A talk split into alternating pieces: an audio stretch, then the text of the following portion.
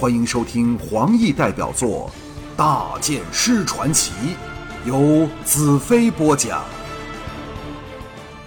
吴帝大喝一声，扬手把剑挥上高空，也不知如何斧前摆了一摆，就在我以为刺中他时，已被他把黄沙剑夹在肋下，同时扭身，不但想硬把黄沙剑夺去，另一手还搓指成刀，猛地刺向我颈侧。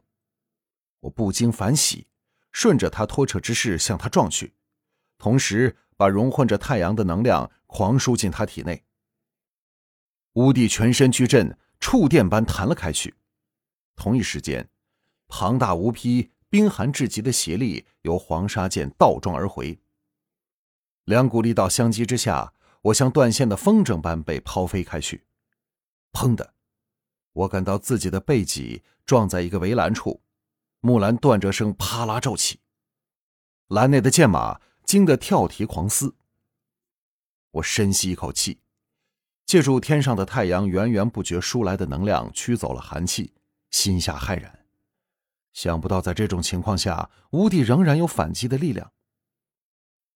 我跳起来时，刚好看到百步外的乌帝伸手接着由高空翻滚跌下来的长剑，我狂喝一声，向他扑去。长剑却缓缓刺出，每刺前少许，剑上的灵力便更加凝聚。奇妙的事出现了，刹那间，我进入了忘我的境界里，心头平静一片，连少许的涟漪也没有。我就好像是宇宙的核心，整个绿园和园外沙漠的所有能量都集中到我身上，再由剑锋激射出去。太阳的能量由头顶像狂潮般涌进来，进入体内，与我的灵能同流合汇，通过握剑的手由刃尖涌向肃然持剑的乌帝处。乌帝眼中首次露出惊慌的神色，抬头瞅了天上太阳一眼，终于发现了我和太阳间玄妙的关系。我心中充盈着对人类和宇宙无穷无尽的爱意。融在庞大无匹的灵能里，向乌帝送过去。乌帝的秀发被灵能的流量激得飘飞狂舞，但娇美的身体却像一座重山般的逆风屹立。他两眼的邪光倏地暴涨，就像天上的圆月来到他的眼中，大喝一声，逆流而上，长剑迎向我的剑尖。同一时间，天地暗黑了下来。不知何时，原本万里无云的晴空渐渐变成了乌云密聚，天地色变。源源不绝的太阳能迅速减弱。当的，惊天动地的一声击响，在刃锋相击的刹那间响起，两把长剑同时碎碎寸裂。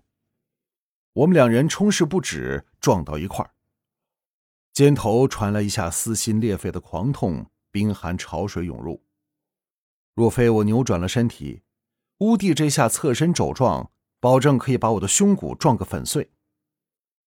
同一时间，我的膝头顶在他的腰侧处，我和他同时踉跄后退。当我掉在地上时，全身几乎冻僵了，天上全是密布的乌云，截断了太阳对我的能量供应。我几经辛苦才勉力爬起。砰的，乌帝不知何时掩了过来，一脚狂踢在我肋下处，我给踢得腾空飞起，重重跌在三十多步外的一个帐篷上，叫喊声由帐内响起。我勉力滚回地上，全身乏力，浑身疼痛。没有了太阳能源源不绝的支持，单凭我体内本身的力量，根本不是他的对手。我由地上向乌帝看去。只见他颓然跪倒在地上，披头散发，喘着气看着我。我虽受了重创，他的情况看起来也好不了多少。一声尖叫划破了死境，莎娜举着匕首，不知从哪里冲出来，向乌地扑去。